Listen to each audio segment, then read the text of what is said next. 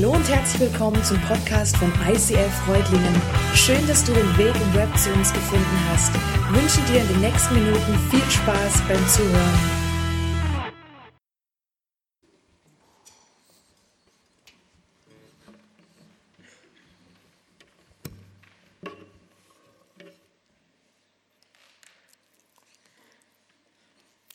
Wie geht's dir, wenn du Bilder von der Kreuzigung siehst?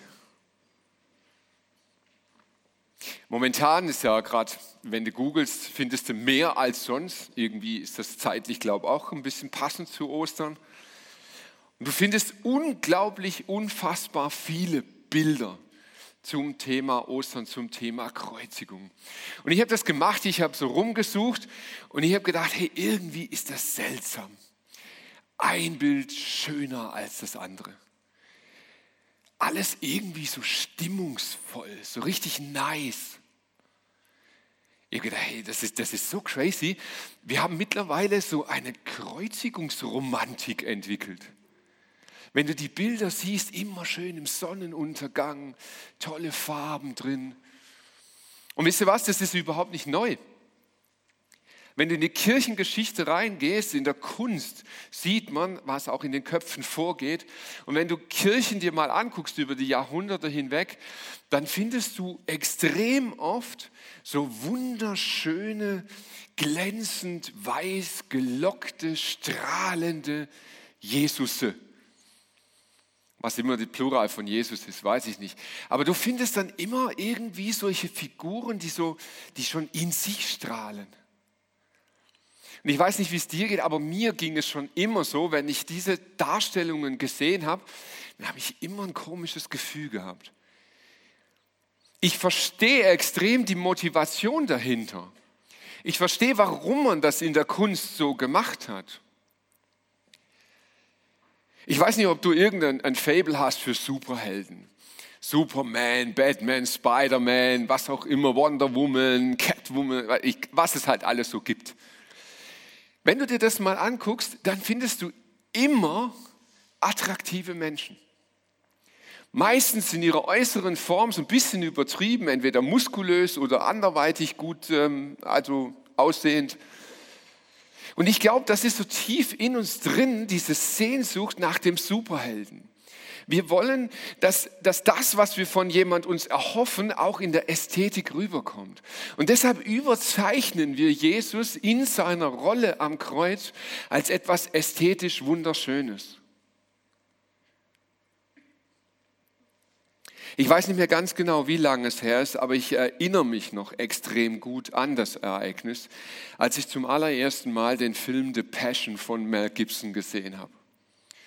Ich habe diesen Film gesehen und ich saß drin, ich war wirklich, ich, ich war, puh, ich weiß gar nicht so richtig, wie ich sagen soll, ich war schockiert, ich war angewidert. So viel Blut, so viel Brutalität, so viel Gewalt und das wirklich auch in, in, in aller Form dargestellt bis in alle Details hinein. Und ich saß da, ich war so angewidert, ich war so schockiert von diesem Film. Aber ich glaube, dass es der Wirklichkeit wesentlich näher kommt als unser strahlend weiß, lächelnd gelockter Jesus, sauber am Kreuz hängend. Ich kann mich gut erinnern, in diesem Film gibt es eine Szene, die hat mich damals schockiert und bis heute nicht wieder losgelassen. Jesus hat dieses Teilstück seines Kreuzes tragen müssen und er wird auf den Boden gelegt, er wird dort festgebunden und die römischen Soldaten, sie beugen sich über ihn, sie nehmen die rechte Hand von ihm, nehmen den Nagel und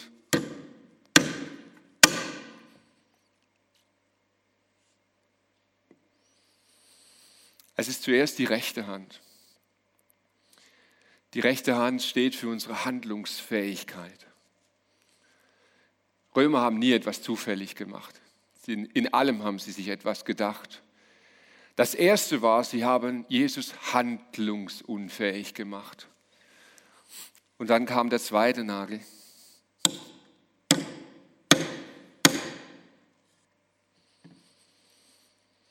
mitten durch die linke Hand.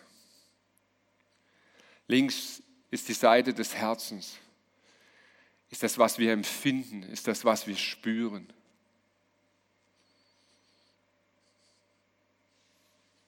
Und immer wieder kommt diese Szene.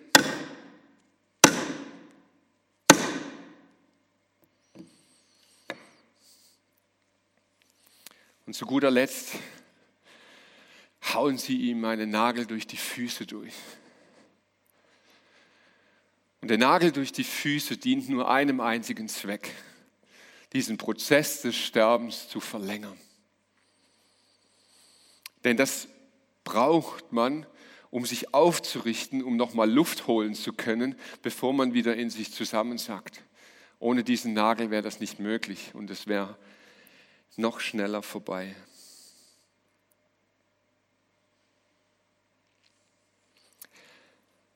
Für mich war es ein schockierender Moment, das zu sehen in diesem Film. Schon allein diese Tatsache, dass sie das wirklich dargestellt haben, wie dieser Nagel durch das Fleisch hindurchgeht und dann diese Schläge, diese Hammerschläge. Und immer wieder höre ich das aus dieser Szene raus, tauchen diese Schläge auf. Und es hat mich nachhaltig bewegt. Tränen liefen mir die Backe runter.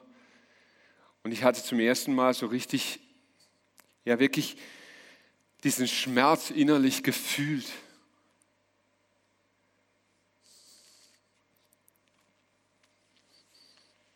Und dann ist mir noch was aufgefallen bei diesen Darstellungen des Kreuzes. Ich weiß ehrlich gesagt nicht, ob es Zufall ist. Keine Ahnung. Aber wir haben vor allem in den letzten Jahren immer mehr die Tendenz, dass wir Abbildungen nur noch von einem Kreuz sehen. Ich weiß nicht, ob es ein Kunstmittel ist oder ob es einen Inhaltsschwerpunkt ist. Aber wir finden extrem häufiger diese Bilder, wo es nur ein Kreuz gibt. Und wisst ihr was, das stimmt einfach nicht. Es ist genauso falsch wie diese Weichzeichner, Weichspüler Darstellung von Jesus. Es war nicht ein Kreuz, es waren drei Kreuze. Und vor diesen anderen beiden Kreuzen gab es auch Balken.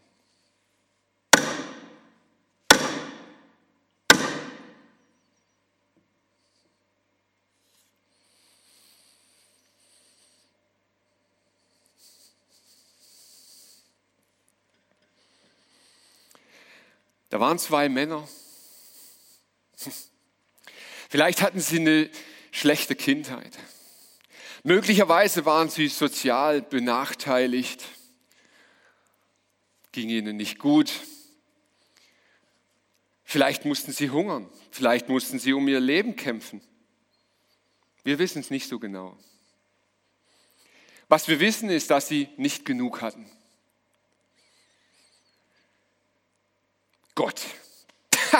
Gott, Gott, das ist doch, ja, für diese Frommen da. Die sollen doch an Gott glauben. Aber wir, hey, uns hat keiner geholfen. Von wegen liebender Versorger. Nein, nein, nein, nein, nein. Wir mussten selber kämpfen um unser Leben. Wir mussten dafür sorgen, dass es uns gut geht. Wir mussten gucken, dass wir haben, was wir brauchen. Nicht Gott. Nein.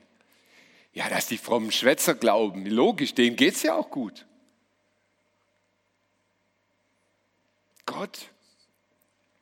Also, wenn überhaupt Existenz, dann definitiv kein liebender Vater, kein Versorger, keiner, der es gut mit uns meint. Wir wissen sehr wenig über diese zwei Männer, aber eins wissen wir, sie hatten nicht das, was sie glaubten für das Leben zu brauchen. Also sorgten sie selber dafür. Und ja, mit dem Gesetz hielten sie es nicht so genau. Aber bevor man mit dem Finger auf sie zeigt, wenn du wirklich um deine Existenz kämpfst, um das, was du zum Leben brauchst, dann nimmst du es vielleicht auch nicht mehr so genau mit dem Gesetz. Sie hatten für sich gesorgt. Und jetzt?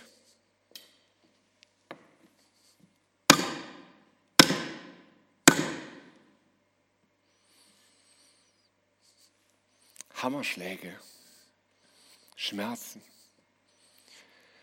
keine Perspektive mehr, Hoffnungslosigkeit. Diese Nägel durch ihre Hände bedeuteten das aus. Aber sie bedeuteten eben auch die Konsequenz ihres Handelns. Kennst du das? Kennst du dieses Gefühl, dass Gott für dich nicht so dieser Versorger ist? Kennst du das Gefühl, dass du, dass du denkst, hey, ich habe so einen Mangel in mir. Mir fehlt so vieles. Naja, da gibt es so ein paar Leute, die können ja locker von ihrem Gott erzählen, weil die haben ja ihr Wunder erlebt, die haben ja ihren Job bekommen, die haben ja ihre Heilung erlebt, die haben ihren Sinn im Leben, die haben ihre Beziehung, was auch immer. Aber ich, hey, bei mir hat er noch nie ein Wunder getan. Bei mir hat er nicht übernatürlich eingegriffen. Ich musste selber dafür kämpfen, dass ich das habe, was ich brauche. Kennst du solche Gefühle? Und dann gibt es so Momente im Leben wie Hammerschläge. Da kommen Dinge in unser Leben hinein aus dem Nichts heraus und es Bäm, haut es dich um. Da gibt es eine Diagnose eines Arztes, da gibt es vielleicht eine Entscheidung, die dein Chef getroffen hat. Da gibt es deinen Partner, der dich anguckt und sagt, ich will nicht mehr. Da ist schon wieder ein Monat rum und es hat nicht geklappt mit dem Baby. Hammerschläge im Leben. Naja, aber was sind diese Hammerschläge?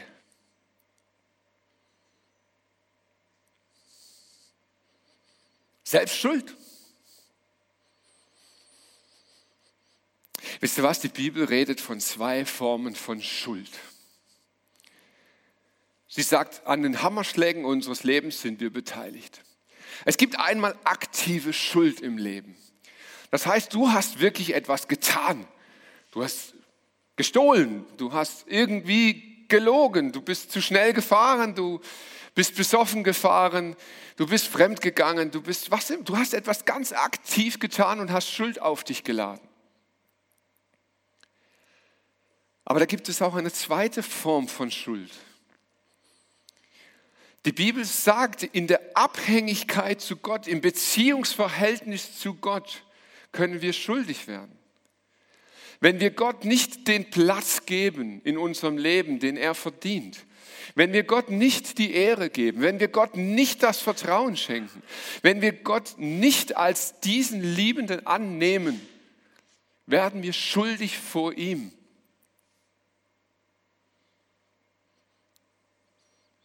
Schuld. Und du weißt nicht, wohin damit. Wo willst du es abladen?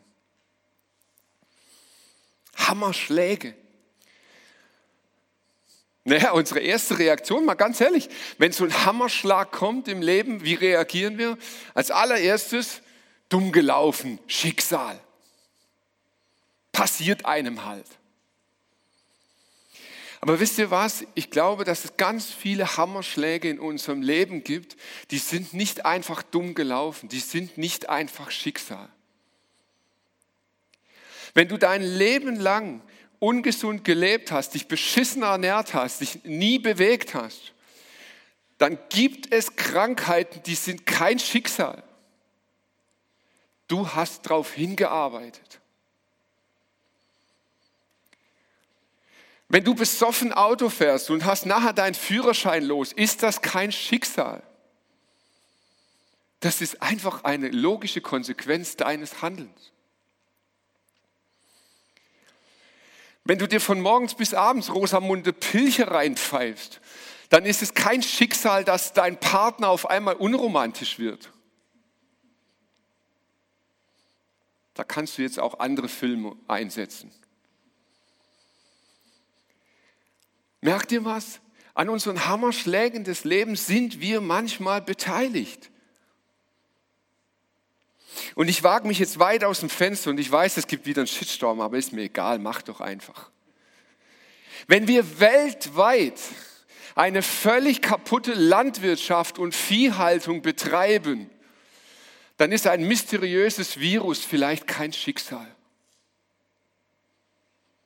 Vielleicht ist es die logische Konsequenz unseres Handelns. Vielleicht.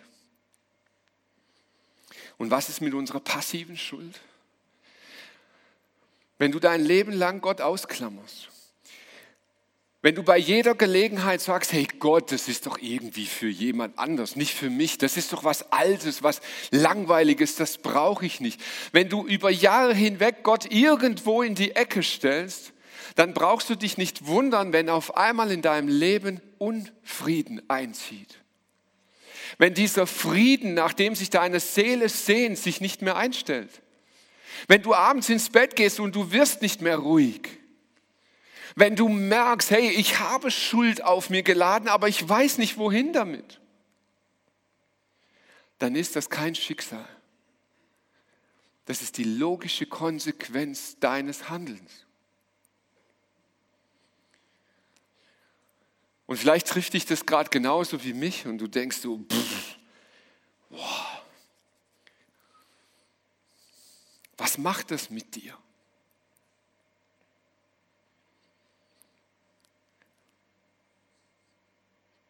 Natürlich sind wir nicht schuld an allem, was uns passiert.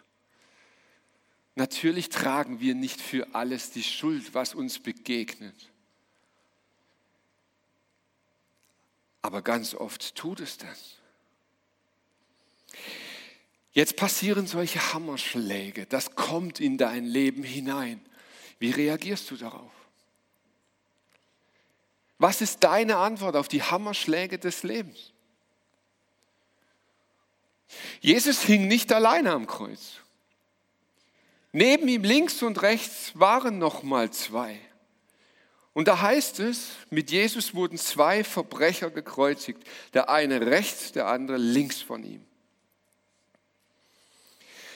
Und diese Woche ist mir das irgendwie noch mal ganz klar geworden. Hey, diese Darstellungen von einem Kreuz, die sind wirklich schräg. Weil Golgatha ist nicht der Ort, wo Gott etwas mit sich alleine ausmacht. Golgatha ist der Ort, wo Jesus inmitten der Menschheit ist. Links und rechts. Und diese zwei unterscheiden sich in einer Sache 0,0. Beide sind schuldig. Beide sind Verbrecher. Jesus in der Mitte von Verbrechern. Jesus in der Mitte von Schuldigen. Beide, links und rechts, bekommen ihre Hammerschläge, die sie verdient haben. Und wie reagieren sie? Für die, die es nachschauen wollen, in Lukas 23, Vers 39 bis 43. Auch einer der Verbrecher, die mit ihm gekreuzigt worden waren, lästerte. Bist du denn nicht der Christus, der versprochene Retter? Dann hilf dir selbst und uns. Aber der am anderen Kreuz, der wies ihn zurecht. Du bist genauso zum Tod verurteilt worden wie dieser Mann. Fürchtest du Gott nicht einmal jetzt? Wir werden zu Recht bestraft. Wir bekommen, was wir verdient haben. Der hier aber ist unschuldig. Er hat nichts Böses getan. Und dann sagt er, Jesus, denk an mich, wenn du deine Herrschaft antrittst. Und mich berührt diese Szene immer wieder, immer wieder aufs Neue. Diese zwei Verbrecher, da werden sie auf ihren Balken gespannt und bam, bam, bam. Beide gleich. Beide sind in derselben Situation. Aber während für den einen der Hammerschlag der Todesstoß ist, ist für den anderen der Hammerschlag ein Weckruf.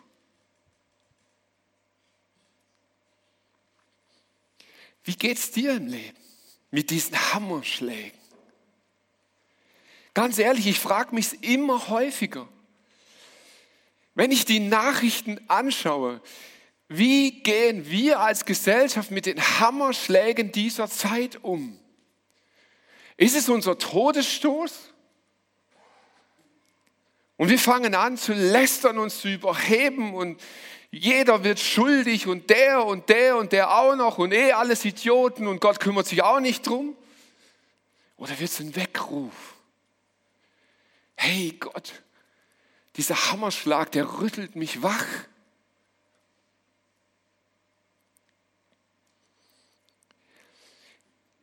Ich glaube, dieser dieser zweite Verbrecher, der macht etwas, was in unseren Augen eigentlich unmöglich ist. Er nimmt seinen Stolz und nagelt ihn an das Kreuz von Jesus. Der da in der Mitte, das ist der Einzige hier, der unschuldig ist. Der Einzige. Nicht du und nicht ich. Er ist der Einzige, der unschuldig ist. Und er bittet noch nicht mal um Rettung. Er sagt nur, denk an mich. Denk an mich. In der Vorbereitung habe ich mich lange gefragt, ob ich das in der Predigt hier wirklich machen kann. Ich habe mich mies gefühlt, sage ich euch ganz ehrlich, mich richtig mies gefühlt. Ich gedacht, kannst du das machen in der Predigt, sagen, dass wir an Schicksalsschlägen selber schuld sind? Und ich hatte sofort diverse Diskussionen vor Augen mit einzelnen Personen, die sagen, so kannst du das nicht sagen. Wir sind nicht immer schuld an unserer Krankheit. Das stimmt, absolut. Und das möchte ich wirklich betonen. Wir sind nicht immer selber schuld.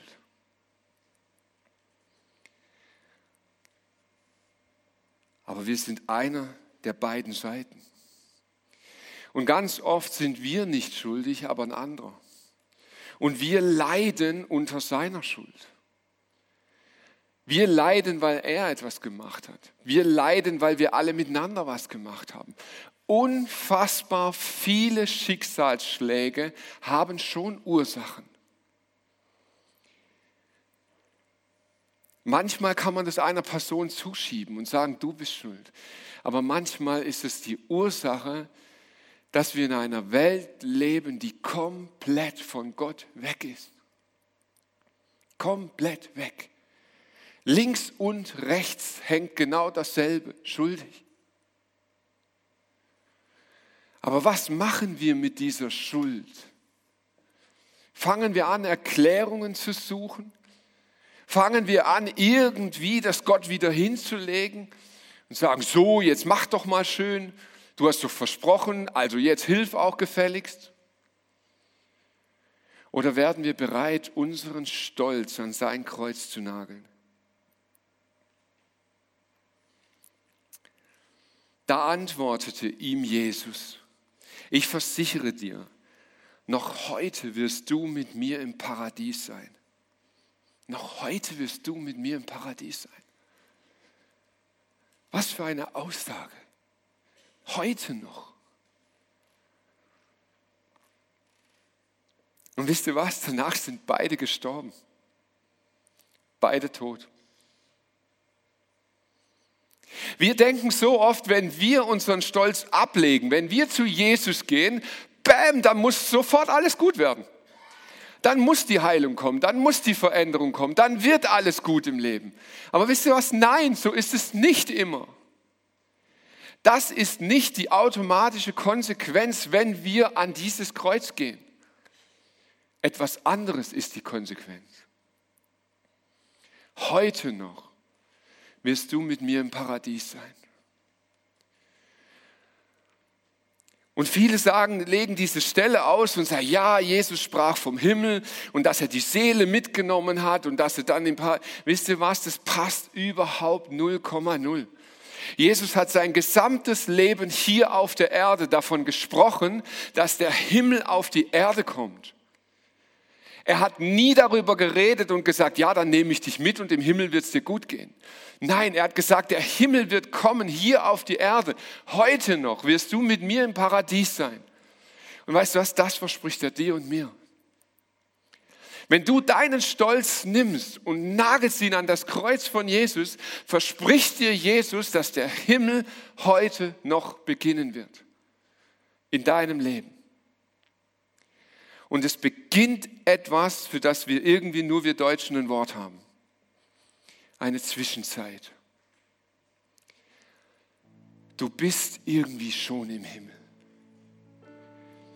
Jesus hat gesagt, kommt zu mir alle, die ihr mühselig beladen seid, die ihr Kummer, die ihr Sorgen, die ihr Nöte habt. Und ich werde euch Frieden geben. Der Himmel kommt auf die Erde. Der Frieden Gottes, der höher ist als alle Vernunft, wird sich in dir breit machen. Vielleicht wirst du trotzdem an dem Krebs sterben. Vielleicht musst du trotzdem deinen Führerschein abgeben. Vielleicht wirst du trotzdem nicht schwanger. Aber dieser Frieden Gottes breitet sich aus. Und dann beginnt diese Zwischenzeit. Dann merkst du, hey, irgendwie bin ich schon dort und irgendwie auch noch nicht. Irgendwie hat der Himmel schon angefangen und ich spüre diese Sehnsucht, diese Sehnsucht in mir, die größer wird, diesen Himmel zu erreichen, als dieses Ich kann nicht loslassen und muss hier bleiben. Und du merkst, du bist schon irgendwie im Himmel und doch noch hier. Und du merkst, dass in dieser Erde, wo du bist, mittendrin passiert unglaublich viel Böses, Schlechtes, Trauriges. Und dein Herz ist wie zerrissen in dieser Zwischenzeit. Und was macht Jesus damit? Er schaut dich an und er sagt, und siehe, ich bin bei dir alle Tage ich bin bei dir, auch in dieser Zwischenzeit.